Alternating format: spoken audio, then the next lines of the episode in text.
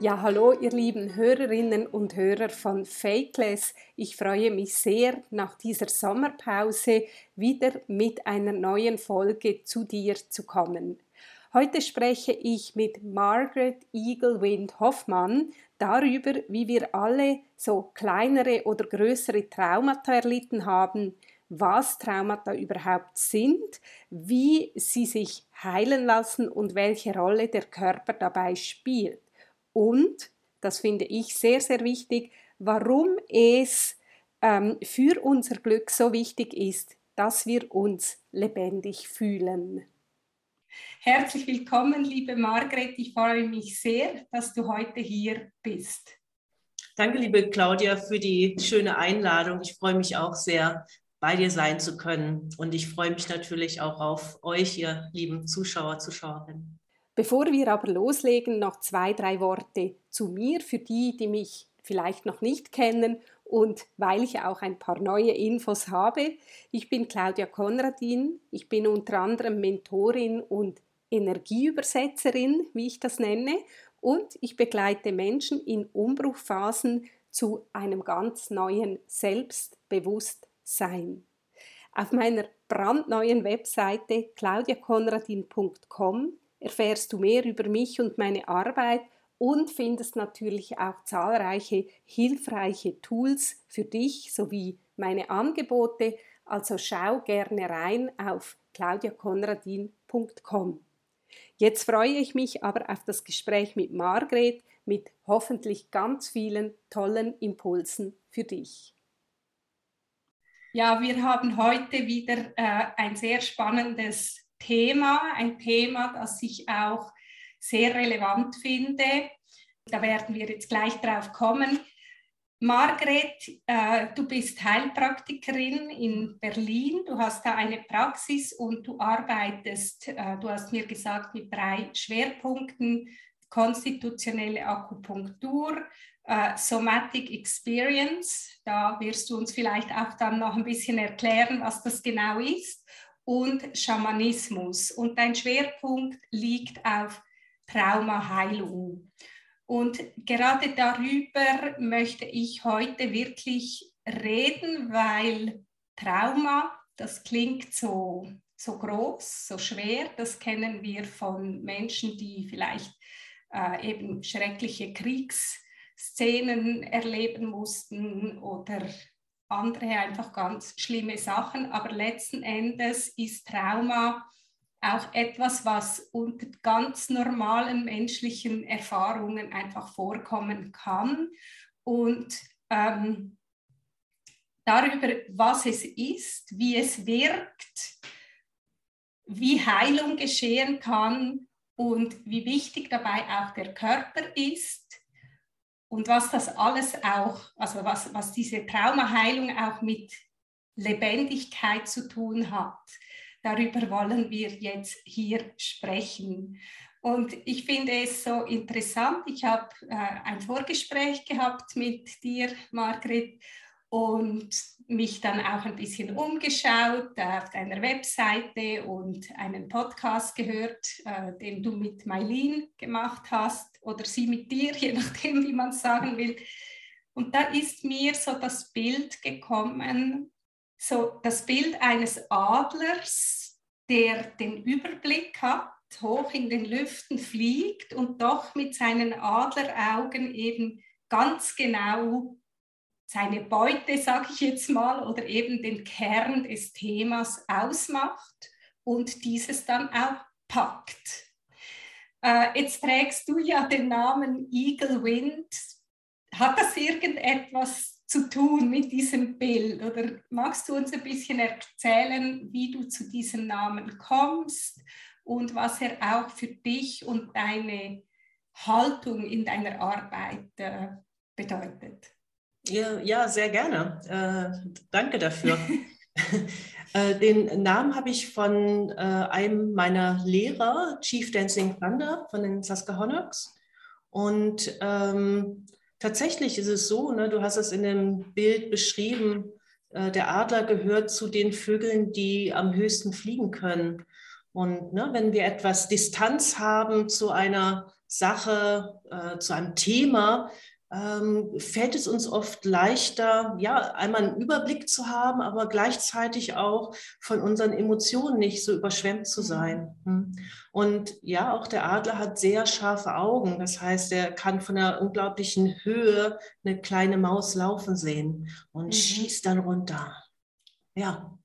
Und natürlich für mich als Therapeutin äh, ist es wichtig, gut sehen zu können und nicht nur mit meinen materiellen Augen, sondern ähm, auch, also mit meinen materiellen Augen meine ich, dass ich vielleicht von meiner Person als Margret absehe, mhm. dass wenn ich, äh, wenn Menschen zu mir kommen, dass die Margret dann zur Seite tritt und dann äh, die Therapeutin da ist oder eben Eagle Wind. Mhm. Und äh, ja, dass ich immer versuche, ganz nah äh, bei meinem Gegenüber zu sein also nicht, dass ich der Person auf die Pelle rücke, sondern, ja. sondern genau, äh, nah im Sinne, ähm, nah an dem Prozess, also mhm. da, dass ich äh, erspüre oder äh, mit den nicht materiellen Augen sehe, was, was um was könnte es sich drehen? Und oft ist es erstmal eine Ahnung. Und ich bin nicht so die Freundin davon, in, in große Geschichten reinzugehen, weil ich glaube, wir alle haben ähm, mindestens ein Narrativ entwickelt, aber dieses Narrativ muss nicht unbedingt wirklich die Wahrheit sein. Ja, die Wahrheit unseres Körpers sein. Also es gibt ja viele Wahrheiten. Und äh, dass wir uns so eine Geschichte zurechtgelegt haben, die für uns Sinn macht. Aber vielleicht erzählt unser Körper eine ganz andere Geschichte. Mhm. Und dann ja. fängt es an, interessant zu werden. Ja. Weil es ja, ja darum geht, spannend. ja, so, so äh, etwas Kohärentes zu entdecken, wo etwas mhm. zusammengeht, wo etwas ganz stimmig ist, wo wir unsere Authentizität spüren. Und das ist der Punkt, wo wir ganz präsent im Hier und Jetzt sein können. Und wenn wir ganz präsent im Hier und Jetzt sind, glaube ich, ist alles möglich. Mhm. Ist auch Heilung möglich. Weil Heilung passiert nur im Hier und Jetzt. Mhm. Ja, also du sprichst äh, ganz viele Sachen an und äh, es ist immer so, wenn meine Gäste erzählen, dann gehen bei, bei ja. mir schon alle möglichen äh, wie soll ich sagen, so äh, äh, Lichter an und ah ja, darüber und das ist interessant, ja. da können wir verknüpfen. Ähm, ich finde, du hast ganz wichtige Dinge gesagt. Dieser Überblick ist einerseits wichtig für den Menschen, der kommt, ja, äh, eben weil, also auch selbst sich in diese Sphäre begeben zu können. Aber was ich ganz schön fand, ist, dass du als Therapeutin, dass man da sehr nahe ist mhm. am Prozess äh, der Person sehr nahe auch mit dem Herzen, würde ich sagen, also dass man sein Herz öffnet für das, was sich zeigt mhm. und gleichzeitig eben, das hast du so schön formuliert, nicht als Margret da sitzt, mhm. sondern auch selbst etwas abgekoppelt bist von deiner Person und ich finde sogar auch von den eigenen therapeutischen Erfahrungen. Also manchmal hilft es auch, die hm, äh, die Muster, die man vielleicht als Therapeutin entwickelt, entwickelt hat, auch mal wieder aus einer Distanz anzuschauen. Ja, und, und ich denke, vielleicht macht es noch nicht mal Sinn, Muster zu entwickeln, weil, also na, na, natürlich gibt es ähnliche Themen in in Menschen, aber die Menschen sind äh, unterschiedlich, aber nicht nur das, sondern Nein, jeder ich, Moment ist ja ganz anders. Ich meinte etwas anderes. Es gibt Therapeuten, die spulen ihr Programm ab. Das ja, meinte ich damit, genau. dass man eben auch als Therapeutin sich öffnen kann äh, für das, was eben nötig ist, wenn man mit Adleraugen schaut und nicht in seinem in seiner eigenen Struktur gefangen bleibt oder in dem, ja. was das System vorschreibt. Und ja, ja. ich glaube, da sind wir uns einig. Da bin ich ganz an, äh, an deiner Seite. Das genau. meine ich auch so. Ja, genau. genau. genau und, und, und, ich glaube, manchmal ist es eine Herausforderung, ne, weil der Verstand äh, der denkt und hat Ideen und wir haben unsere Erfahrung, ah, das hat ganz gut geklappt. Äh, aber wirklich, wie du schon sagtest, das ein Stückchen nicht zu vergessen, mhm. ein Stückchen zur Seite zu stellen, damit der Blick ganz frei ist auf die, auf mein Gegenüber, auf die Person, die da ist und auf den Moment, den wir miteinander teilen. Mhm. Genau. Ja, und das heißt, die, die Beziehung zueinander ist ja auch von Extrem. zentraler Bedeutung. Mhm. Mhm. Ja. Das heißt, ob ich der Person ähm, das Gefühl geben kann, gesehen zu werden. Also ob ich sie sehen kann. Mhm, mhm. Ja, auch da kommen mir zwei Gedanken. Einerseits würde ich gerne mit dir noch darüber sprechen. Du hast den Körper angesprochen. Mhm. Ähm, ich weiß und ich bin überzeugt eben, dass der Körper in, ob jetzt das Traumas Traumata sind oder ob es um Muster geht, äh, um vielleicht, egal eigentlich welche Erfahrung, aber alles wird ja auch im Körper gespeichert und der Verstand alleine äh, kann einfach nicht alles lösen. Ob du dazu auch, also darüber möchte ich gerne noch sprechen. Und das Zweite war jetzt, ah ja, der gegenwärtige Moment. Hm? Mhm. Ja, äh, vielleicht fangen wir mit einer Definition von Trauma an. Mhm. Und ähm, was Somatic Experiencing bedeutet. Sehr gerne. Und Trauma, äh, die Definition ist nicht das, ne, es ist ein bestimmtes schlimmes Ereignis, du hast Krieg erwähnt.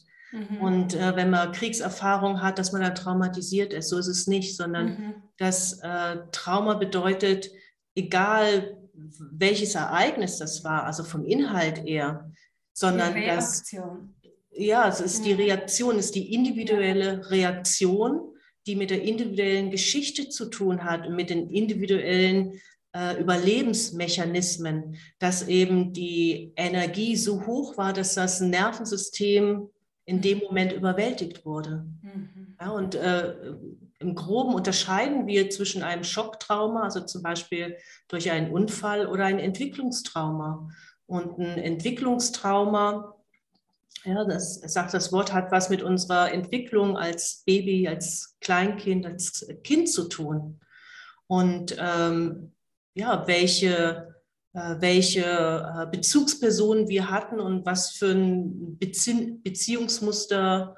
Wir mit dieser Person oder Personen entwickeln konnten oder eben nicht entwickeln konnten. Und da ist äh, das Gefühl der Sicherheit ein ganz zentrales Thema. Mhm. Das heißt, wenn wir uns nicht genügend sicher fühlen, ähm, können wir nicht glücklich sein, weil immer dieses Gefühl der, der unterschwelligen oder manchmal ganz mhm. offensichtlichen mhm. Angst da ist, fällt es uns schwer, in Kontakt zu treten.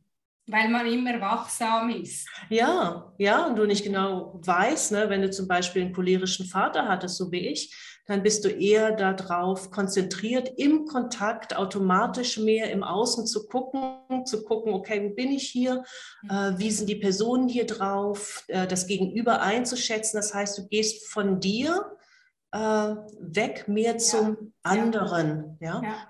Oder es, ähm, das Gegenteil wäre jemand, der mehr äh, egozentriert ist, also mehr auf die Befriedigung der eigenen Bedürfnisse und dabei nicht so viel mitkriegt, was jetzt mhm. bei anderen passiert. Ja, ja. Und äh, für beide ist es schwierig, in, in eine äh, vertrauensvolle, enge Beziehung zu kommen, jetzt als Beispiel. Mhm. Mhm. Und das heißt, in der Arbeit geht es darum, ähm, erstmal zu benennen, okay, um, um was geht es? Ähm, immer wieder auch so gemeinsame Ziele zu, ähm, ja auch zu benennen, wohin soll unsere Arbeit äh, führen. Und es geht immer um Beziehung. Das mhm. heißt, die, die Beziehung zu mir ist auch zentral, weil hier ist es wie, wie ein Übungsraum. Hier können wir ähm, üben und ausprobieren und spielen, was die ja, Klientinnen dann draußen anwenden können. Ja, ja. Äh, magst du noch den Bezug zum Körper machen, wenn ja. es um Trauma geht? Ja, äh, wie du schon sagtest, der, der Körper speichert alles ab. Und äh, manchmal können wir bewusst das nicht benennen, äh, was ist oder was war. Äh, aber der, der Körper ähm, speichert es als Empfindungen ab. Und mhm. jede Zelle hat, gibt einen Teil äh, zu der Weisheit unseres Körpers. Es gibt auch transgenerationale Traumata, das heißt, dass Informationen von Generation zu Generation mhm. weitergegeben werden und in unserem Körper, auch in, der, in den Proteinen, in, in der DNA abgespeichert werden. Mhm. Und dass es abhängig ist von den Erfahrungen, die wir in unserem Leben machen, ob bestimmte Gene dann eben aktiviert werden oder nicht aktiviert genau. werden. Mhm. Das heißt, ähm, ja, die, die meisten Menschen, die zu mir kommen, also Einige können genau benennen, okay, ich habe äh, das und das Trauma erlebt und ich möchte damit arbeiten. Aber viele kommen auch mit äh, eher diffusen, ja. vielleicht körperlichen Beschwerden und ähm, sehen da auch gar keinen ähm, Zusammenhang zu, zu gemachten Erfahrungen. Mhm. Mhm.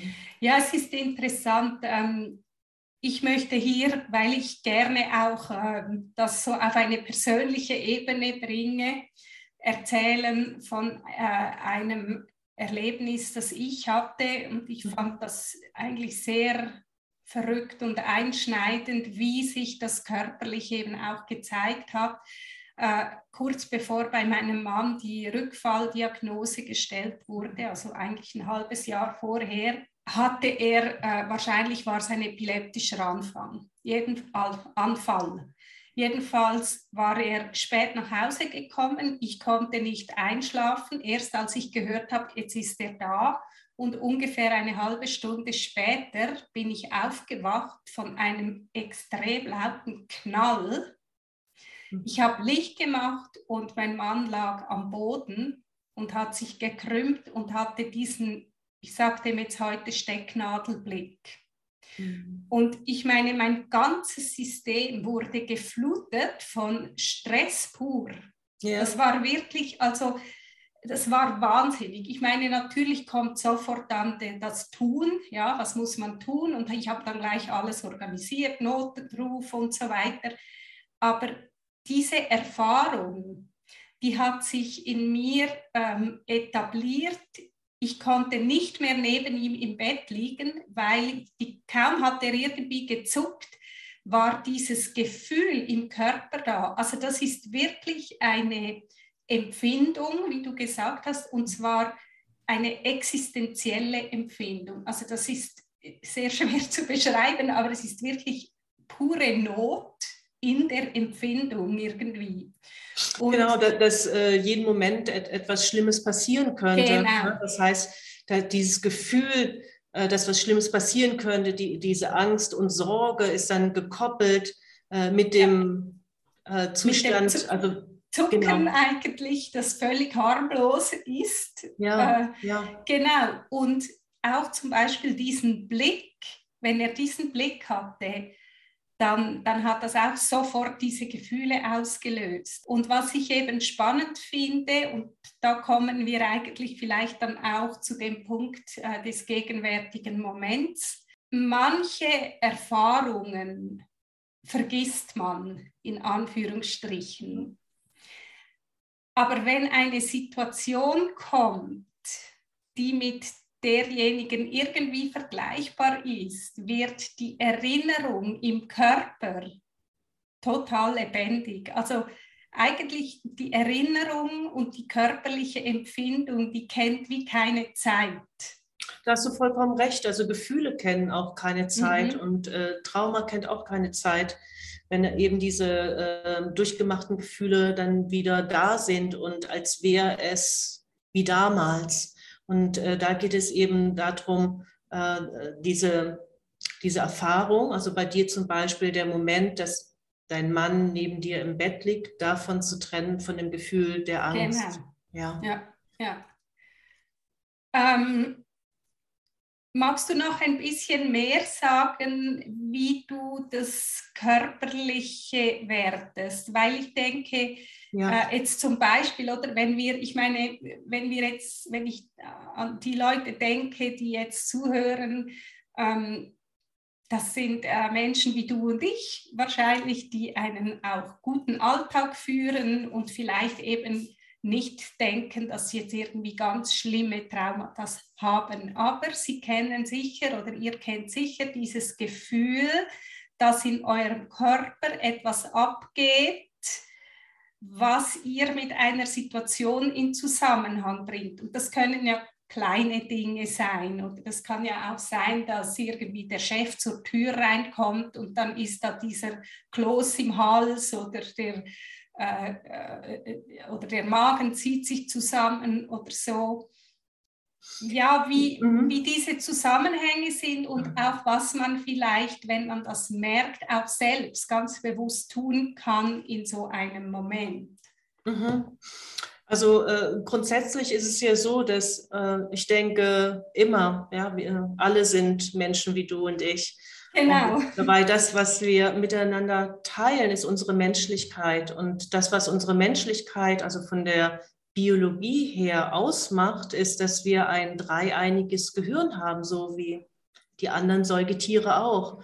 Und das heißt dreieinig, äh, der älteste Teil, äh, das sogenannte Reptiliengehirn, äh, ist mit Überlebensmechanismen, ähm, Reflexen auch zugange und es entspricht unserem autonomen Nervensystem. Autonom heißt, dass es nicht willentlich beeinflussbar mhm. ist. Und wir teilen mit allen Säugetieren eben diese drei Überlebensmechanismen, entweder bei großer Gefahr, dass wir einfrieren, dass wir kämpfen oder dass wir weglaufen. Und eine Ebene darüber ist das limbische System, also was ungefähr 100 Millionen Jahre sich später entwickelt hat. Mhm. Äh, das limbische System ist vielleicht 220 Millionen Jahre alt, einfach nur um mal eine Zahl zu geben. Und äh, das ist das Beziehungssystem. Und ähm, ich habe schon ein bisschen über das Beziehungssystem gesprochen. Also einmal geht es darum, ne, zu gucken, bin ich mehr bei mir im Kontakt oder bin ich grundsätzlich mehr bei dem anderen im Kontakt? Mhm. Erwarte ich in einem Kontakt eher, äh, dass ich, dass es angenehm wird oder erwarte ich eher, dass es unangenehm wird? Zum Beispiel. Mhm. Und der neuere Teil ist der äh, frontale äh, Neokortex, also unsere Großhirnrinde. Mhm. Und äh, wir haben äh, strukturelles Denken, wir ähm, können planen, was natürlich eine gute Sache ist.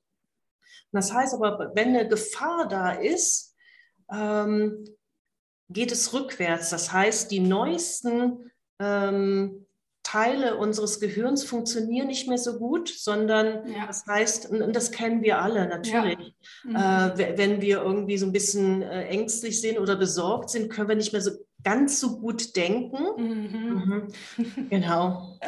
Und was natürlich auch fatal ist, ich denke ja, gerade so, so fatal. An, ja, auch, auch, auch, so an äh, die, die äh, Kinder oder Jugendlichen in der Schule. Weißt ja, du, was, da habe ich gerade dran gedacht. Ja, ja, weil meine Kinder haben jetzt äh, Prüfungswoche und ich mhm. sage ihnen immer, das Wichtigste ist, dass du wenn du nicht weiter weißt, ausatmest und die Füße auf dem Boden spürst. Wenn du mit der, der Aufmerksamkeit bei den Füßen bist, dann kann das Blut wieder fließen zum Gehirn. Ja, ja.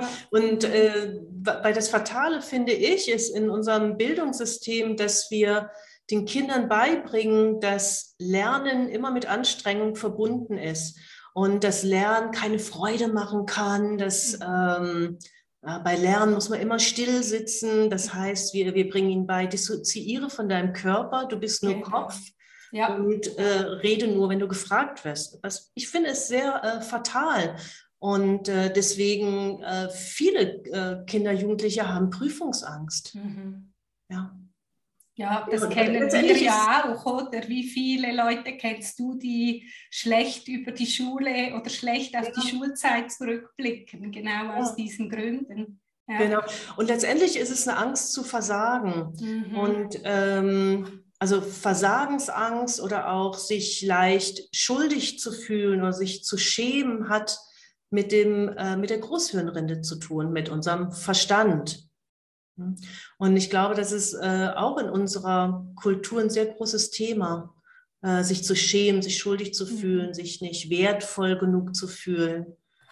Ja, und das ist auch etwas, also ich denke die ganze Zeit auch an das Thema der Lebendigkeit. Genau. Ähm, das haben wir jetzt hier noch nicht angesprochen, aber das war eben auch das Thema, das äh, du mit Mailin auch angesprochen hast und ich finde das so wichtig, weil genau diese Dinge, also Scham oder Versagensangst, Leistungsdruck, auch beim anderen sein, ja, was denken die anderen, die Nachbarn, die Eltern, der Chef, äh, all diese, was wir ja, da, da, darauf wurden wir ja konditioniert, eben zu hören, der, der Lehrer hat recht, äh, äh, die Mutter hat das Sagen ja. und so weiter, oder äh, dass man eben, wie du gesagt hast, dadurch vom Körper abgeschnitten ist, also das eigene Leitsystem auch nicht mehr spürt und das eigene Heilsystem.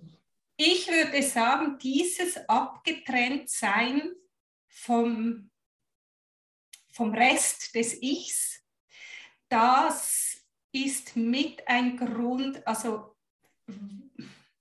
wie soll ich sagen, warum, oder, also ich finde, wenn man wieder zusammenfinden kann und dieses ganze System wieder spüren kann, dann kommt man in seine Lebendigkeit und wenn man in seiner Lebendigkeit ist, ist man auch an die Kraftquelle angeschlossen, die einen auch vieles bewältigen lässt. Äh, es würde mich interessieren, wie du das erlebst oder wie du das auch siehst aus deinen verschiedenen ähm, Richtungen mit der Lebendigkeit. Ich finde, das ist so wichtig, gerade in der heutigen Zeit, nachdem wir jetzt zwei Jahre auch abgeschnitten ja. wurden vom Leben in dem Sinne. Ja. Ja. Äh, ja, genau. Äh, um uns lebendig zu fühlen, müssen wir uns natürlich äh, spüren können, müssen wir auch den Körper spüren können. Wir brauchen eine Selbstwahrnehmung, um uns regulieren zu können. Und ja, du hast die letzten zwei Jahre angesprochen. Für mich war das Fatale vor allen Dingen, da wir ja hochsoziale Wesen sind, mhm. so wie mhm. alle Säugetiere, brauchen wir äh, den Gesichtskontakt, also den, auch zu sehen, die Mimik. Die Mimik, ja, ja genau. Den Ausdruck. Äh, den Ausdruck. Äh, damit wir uns gesehen fühlen, brauchen wir ähm, also die, die verschiedenen Punkte der Empathie, damit wir uns gesehen fühlen, damit wir uns angenommen fühlen, ist einmal, äh, dass das Gesicht einigermaßen entspannt ist. Das heißt, dass die Augen weich gucken, dass der Mund entspannt ist mhm. und äh, dass unsere Haltung, also äh, ja eben mhm. nicht aggressiv ist, mhm. äh, dass unsere Gestik äh, einladend ist, nicht aggressiv ist zum Beispiel und dass wir im äh, Gespräch, dass es ein, ein gleichzeitiges ein Abwechseln gibt. Ne? Also, äh, dass wir den anderen nicht ständig unterbrechen oder dass wir fast gar nichts sagen. Ne? Das ist sehr irritierend. Und da, dass wir es schaffen, ähm, einen Perspektivwechsel auch vorzunehmen. Das heißt, dass wir ähm, durch die Augen des anderen schauen können und äh, dass wir das einmal durchdenken können, aber auch, dass wir von, vom Gefühl her empfinden können, äh, mitempfinden können, wie es der anderen Person jetzt wohl geht. Und der letzte Punkt ist geteilte Freude, dass, mhm. dass wir uns für jemanden freuen können. Das sind die verschiedenen Aspekte der Empathie. Und als, äh, ja, wie ich schon sagte, hochsoziale Wesen brauchen wir ähm, das Gefühl der Empathie. Und zuerst müssen uns das andere geben. Ja, als mhm. Kind, als Baby brauchen wir äh, es von anderen gesehen zu werden, damit wir uns später selbst sehen können, weil sonst sind wir komplett verloren. Und das sieht man immer wieder an Menschen, die zum Beispiel wenig ähm, Körperkontakt als Kind hatten, mhm. die, ähm, wo die Bezugspersonen wenig äh, Mimik hatten, wenig Lebendigkeit im Gesicht. Dass äh, diese Menschen sich später als Erwachsene etwas verloren fühlen, weil wir brauchen zuerst den äh, sanften, einladenden Blick eines anderen, um uns sehen zu können. Und das sind natürlich alles äh, körperliche ähm, Empfindungen. Also mhm. Es ist nicht nur berührt zu werden, es ist aber auch äh, später als äh, älteres Kind ein bisschen zu kappeln oder ähm, gemeinsam zu spielen. Das heißt, dass es eine geteilte Aufregung gibt und bestenfalls danach auch eine gemeinsame Ruhe, wo man mhm. gemeinsam wieder äh, in die Ruhe kommen kann. Und wenn man gemeinsam still miteinander sein kann, zeigt es eben auch, dass es Vertrauen gibt und, und dass man sich sicher miteinander fühlt. Dass man nicht die ganze Zeit so auf Hab-Ach sein muss. Aber da, all das lernen wir bereits als äh, Baby und als Kind. Mhm. Die gute Nachricht ist, das, was damals gefehlt hat, was nicht genug ähm, dem Kind gegeben werden konnte, gegeben wurde, äh, dass wir das aber nachträglich lernen können. Mhm. Und, und das macht dann die Therapie eben aus. Und, mhm. und deswegen meinte ich am Anfang auch, die, die Beziehung miteinander, also in dem Falle mit mir, ist eben dann eben auch wichtig. Äh, mhm. dass, dass wir gemeinsam dann äh, all das machen können, ähm, was also auf mhm. einer Erwachsenenebene dann eben, ja. natürlich immer angepasst, wie alt die Person ist, die zu mir kommt, was gefehlt hat. Mhm. Und das Trauma ist im Körper, aber die Heilung ist auch im Körper. Ja. Weil es geht erstmal darum, auch die Ressource, die passende Ressource, die stark genug ist, das Trauma, den Traumawirbel zu halten, zu finden. Mhm. Manchmal Und wie machst du den Bezug zur Lebendigkeit? Äh, Im Grunde genommen in fast jeder Sitzung. Also ich meine jetzt mehr, ähm, meine Frage war ja wie, warum ist Lebendigkeit, also dieses Angeschlossensein, sage ich jetzt mal, also nicht nur im Kopf sein und mental, sondern eben an die körpereigenen Empfindungen. Ähm, es geht immer äh, um das Überleben wenn wir äh, ne, äh, traumatisiert sind, was Schlimmes erlebt haben, es ging ums Überleben. Das Überleben war gefährdet. Ja, ich meine mehr die Frage, warum ist Lebendigkeit so wichtig fürs Wohlergehen? Weil es die Ressource für unser Glücklichsein ist. Wenn wir uns nicht lebendig fühlen, du, du kann, dann bist du nicht glücklich. Wenn du dich nicht lebendig fühlst, hast du vielleicht keine Motivation, in Kontakt zu gehen, weil du äh, sowieso dir nichts Angenehmes davon versprichst, zum Beispiel. Mhm.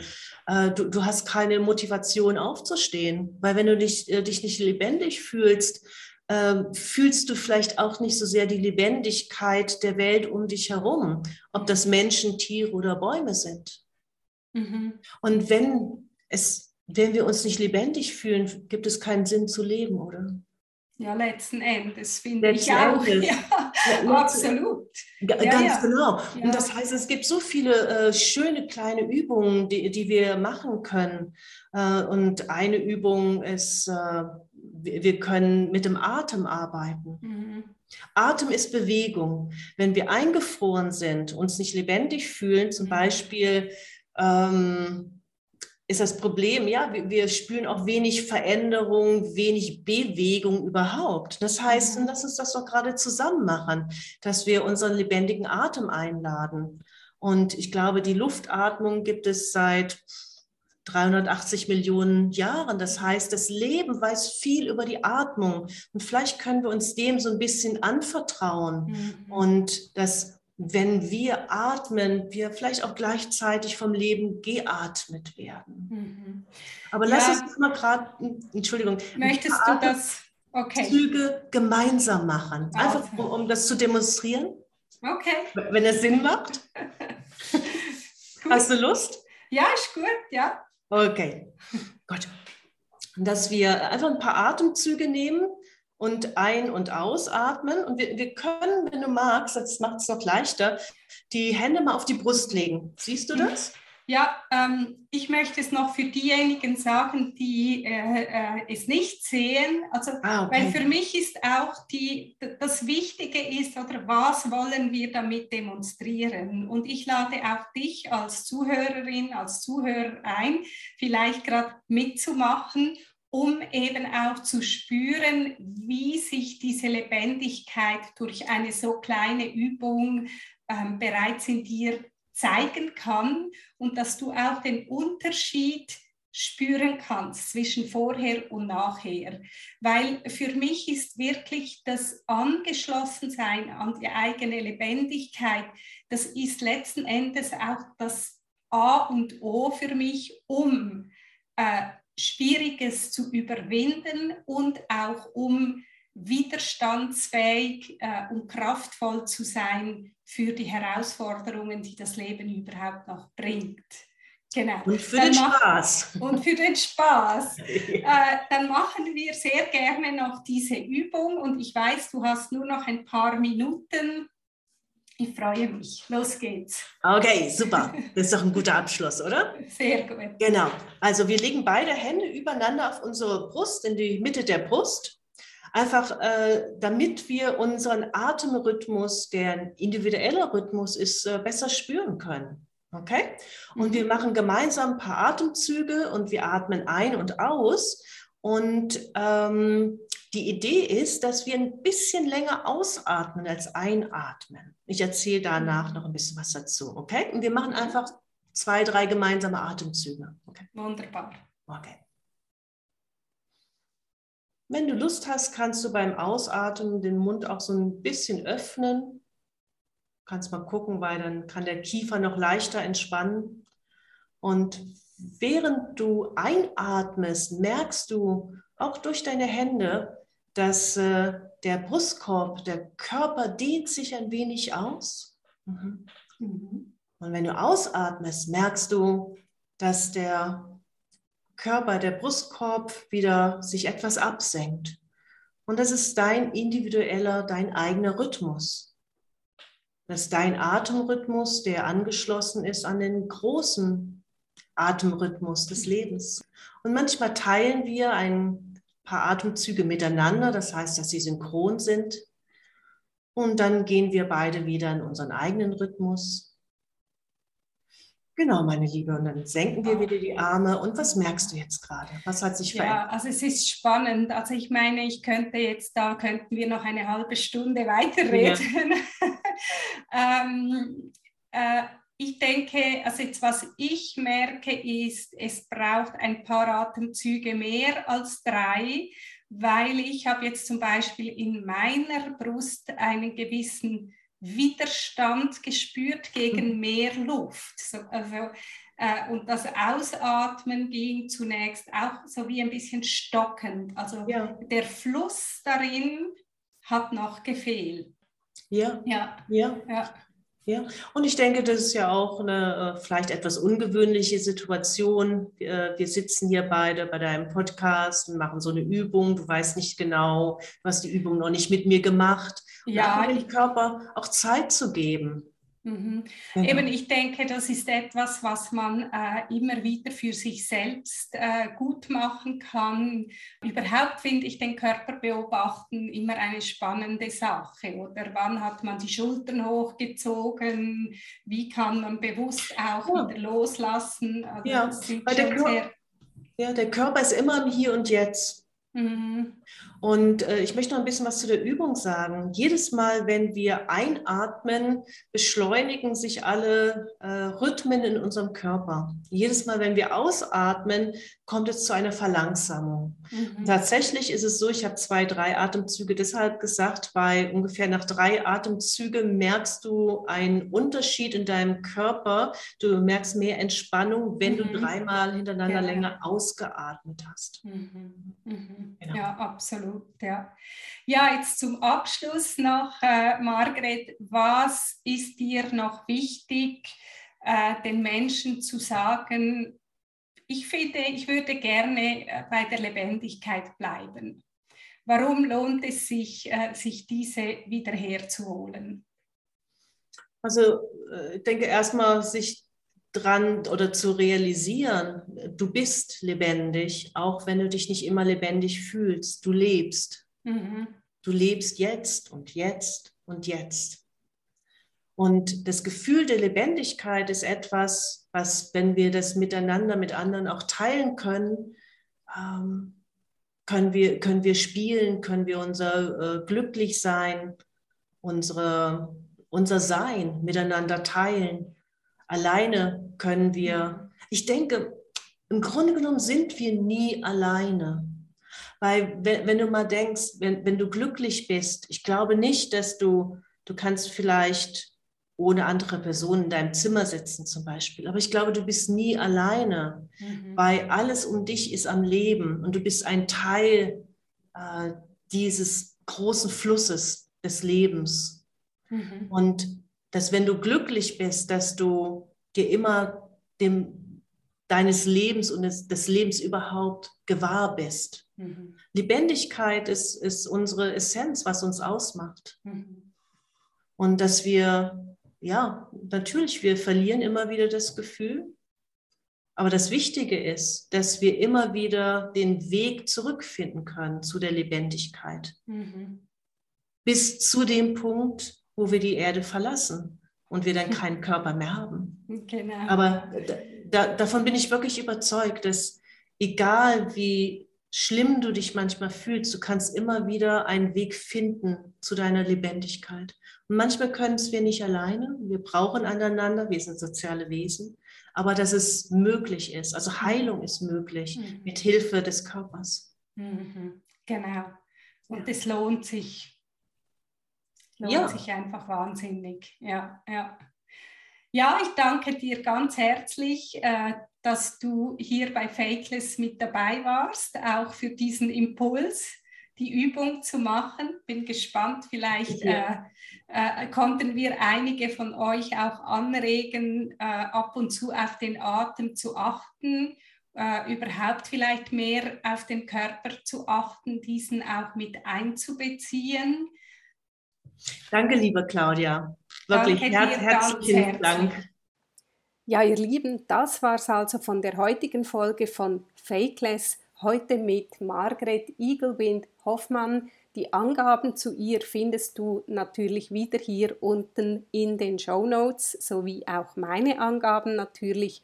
Ich hoffe, dass du auch aus diesem Gespräch wieder viele wertvolle Impulse für dich und dein Leben mit rausnehmen konntest.